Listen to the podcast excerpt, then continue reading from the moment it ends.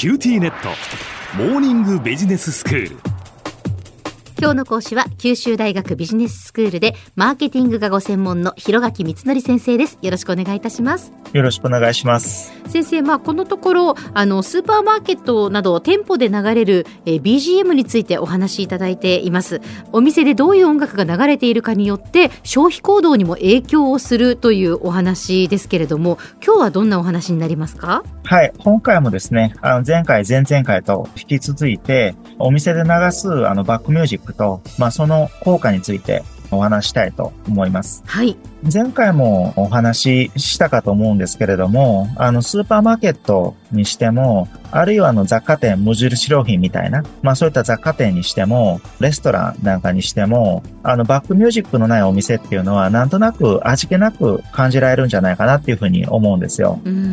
で、あの、想像してみてほしいんですけど、スーパーに入って、ただ店員さんの品出しの音しか聞こえないとか、レジを売ってる音しか聞こえないとか、周りのお客さんが何か話してる声ぐらいしか聞こえないとか、まあそういったお店って、なんとなく気まずいというか、冷たい印象を受けてしまうかもしれないですよね。そうですね。やっぱりあの、静かだと、ちょっといろんな音が逆に気になって、なんか早く出ようかなって思うかもしれませんね。そうですよね。うん、で、逆にあの、お店に適切な曲が流れていれば、あの、買い物の楽しい気分があの、すごい高まりますし、より長く滞在して、まあいろんなものを買いたいなっていうふうに、購買の行動がおのずとポジティブな方向に変わっていくはずなんですよね。はい。極端に言えば、お店で流れる音楽って単なる BGM 以上の役割を果たしてるんだっていうことが言えるわけですね。うん。マーケティングの用語で、アトモスフェリックスっていう言葉があるんですね。うん、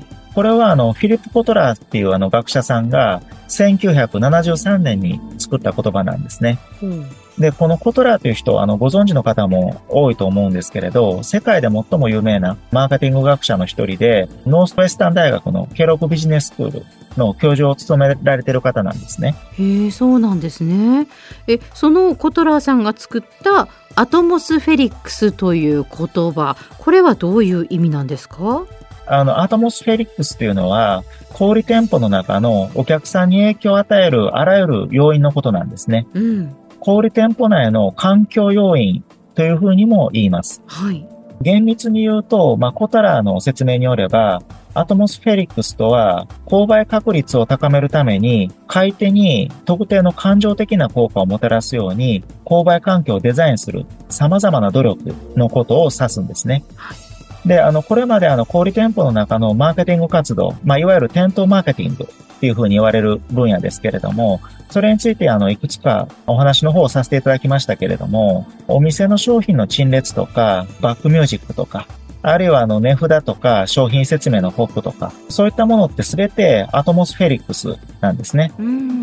で、その中でお店の中の音楽っていうのは、お客さんにあのポジティブなショッピング環境とかのショッピング体験を提供できますし、さらにあのお店で働く人にとってもより良い職場環境を提供するために必要だっていうふうに言われてるんですね。はい。以前させていただいたお話で、あの、ゆったりとした音楽を流せば、お客さんはよりお店に長く滞在して、より多くの商品を買ってくれるっていうことにつながるっていうふうにお話しさせていただいたかと思います。ええ、で、あの、このような成果につなげるには、いくつかの条件があるんですけれども、一つは、あの、以前説明したゆったりした音楽を流すということに加えて、適切な音量でその音楽を流すということも大事なんですね。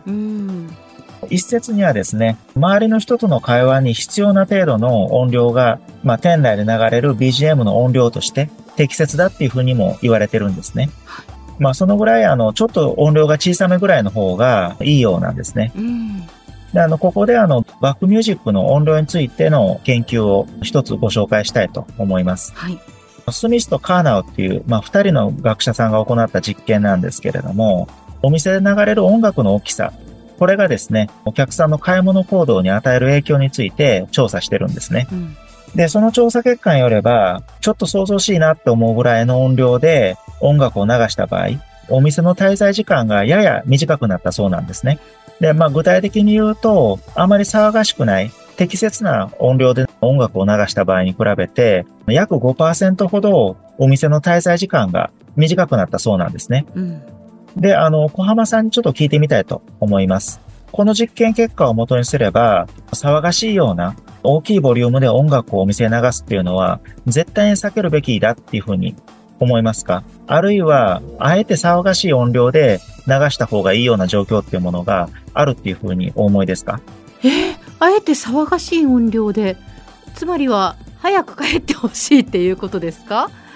閉店時間とかってことですか？そうですね。小浜さんがあのおっしゃる通りなんですよ。はいあえて騒がしい音量で流した方がいい状況っていうのもあって、で、その代表的なものは、閉店間際の時に流す BGM なんですね。お店が閉店するときに、あの、ホタルの光っていう曲ってよく使われますよね。え。え。あれってすごくあの、音量が大きいことって多くないですか？確かに。それまでの店内の BGM のボリュームとは違うと思いますもうあえてもう明らかにそろそろ閉店ですよっていうのはやっぱりお知らせしてるっていうことなのかなと思ってましたはい。あの、お知らせをするってことはもちろんそうなんですけれども、先ほどの実験結果であったようにですね、わざと想像しいぐらいの音量で閉店の曲を流せばですね、お客さんの滞在時間が短くなるわけなんですね。うんで、あの、昔あの、私があの、学生だった時に、通っていたあの、大学図書館があるんですけれど、まあ、その大学図書館もあの、閉店する時にですね、ホタルの光の代わりに、あの、カーペンターズ、イエスタデイ・ワンス・モア、非常に有名な曲ですけれども、それを流してたのを未だに覚えてるんですけれども、この曲もですね、ものすごく想像しいぐらいの大音量で流してたんですよね。そうですか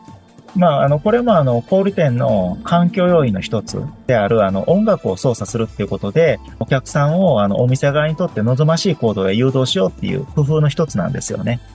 では先生今日のまとめをお願いします今日はあの前回に引き続いて、スーパーで流れるバックミュージックがお客さんの購買行動に与える影響についてお話の方をさせていただきました。基本的にはお客さんが適度だと思うか、まあそれよりほんの少し小さい音量で音楽を流してあげるっていうのがいいんですけれども、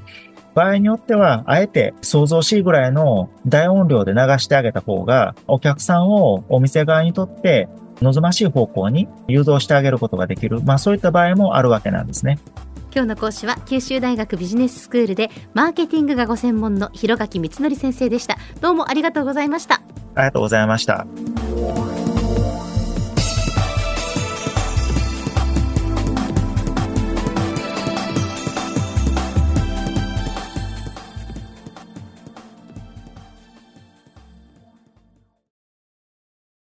QTnet。地下って乗り換えたみたいよ。よくそんなに簡単に乗り換えられるわよね。私もそろそろ乗り換えよっかな。え今の彼3人目じゃなかったっけ？今年だけで。スマホの話なんだけど。乗り換え簡単。格安スマホの QT モバイル